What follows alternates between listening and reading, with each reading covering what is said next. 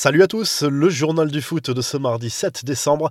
Clap de fin cette semaine sur la phase de groupe de la Ligue des Champions. Match sans enjeu sportif pour le Paris Saint-Germain contre Bruges au Parc des Princes à 18h45 puisque le club parisien est déjà assuré de terminer deuxième de son groupe. Bruges peut encore accrocher un billet pour la Ligue Europa. Sergio Ramos est forfait, Marco Verratti est lui disponible. L'objectif pour le PSG sera de se rassurer alors que le club traverse une mini-crise avec une cible prioritaire pour les médias depuis quelques semaines, à savoir Maurizio Pochettino. Le coach argentin n'est pas menacé dans l'immédiat, mais les prochaines semaines seront forcément importantes. En conférence de presse, il s'est dit à serein grâce à la confiance de son groupe et de sa direction, mais on peut penser qu'il s'agit d'un discours de façade. Les autres matchs de la soirée dans le groupe euh, du PSG, Manchester City est déjà assuré de terminer à la première place et devrait faire tourner en Allemagne contre le RB Leipzig.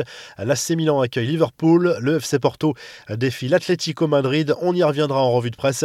Le Real Madrid accueille l'Inter Milan. Là aussi, on reparlera de ce match en revue de presse.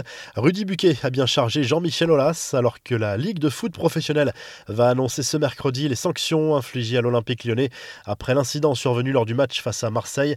Le rapport rédigé par l'arbitre de la rencontre ce soir-là est accablant pour le président lyonnais. Rudy Buquet dénonce notamment les propos menaçants de Jean-Michel Aulas. Ça ne va pas en rester là, aurait lancé le dirigeant du club rhodanien en rappelant à l'arbitre qu'il faisait partie du comité exécutif de la Fédération française de foot. Rudy Buquet fustige également l'attitude de Jorge Sampaoli, qui aurait eu des gestes déplacés et des propos en espagnol qu'il n'a pas totalement compris. Les infos en bref, deuxième du Ballon d'Or, juste derrière Lionel Messi. Robert Lewandowski a du mal à digérer, comme il l'a expliqué dans une émission polonaise. J'ai ressenti de la tristesse, je ne peux pas le nier.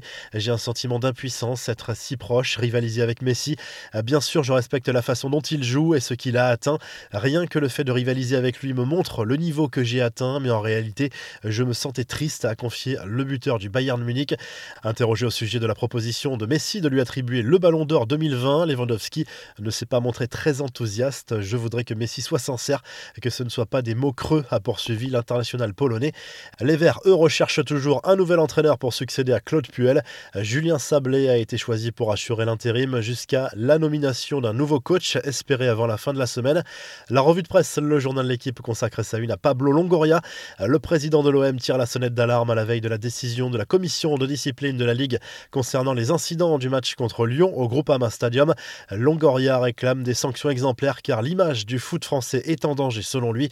Le journal évoque dans ses colonnes l'absence de deux mois de Jason Denayer, blessé à la cheville, ainsi que celle jusqu'à la fin de la saison du monégasque Crépin Diata. En Espagne, le journal AS se penche sur la dernière journée de la phase de groupe de la Ligue des Champions pour les clubs madrilènes avec des enjeux différents. L'Atlético joue sur la pelouse du FC Porto et doit l'emporter absolument pour se hisser en huitième de finale. Le Real Madrid reçoit l'Inter Milan avec la première place en jeu dans ce groupe D. Le club merengue peut se contenter d'un match nul. En Angleterre, le Daily Mail Sport revient sur la victoire au finish d'Everton contre Arsenal 2 buts à 1. Les Toffees ont renversé les Gunners dans les dix dernières minutes et sortent un peu la tête de l'eau après une période difficile. Arsenal est septième du championnat anglais. Enfin en Italie, la Gazette dello Sport se penche sur les matchs des clubs milanais. L'Inter qui joue à Bernabeu, les Rossoneri reçoivent eux Liverpool à San Siro avec encore un espoir de se hisser en huitième de finale. Le quotidien sportif évoque également la démission du président de la Sampdoria de Gênes, Massimo Ferrero, à la suite d'ennuis avec la justice. Si le journal du foot vous a plu, n'hésitez pas à liker, à vous abonner pour nous retrouver très vite pour un nouveau journal du foot.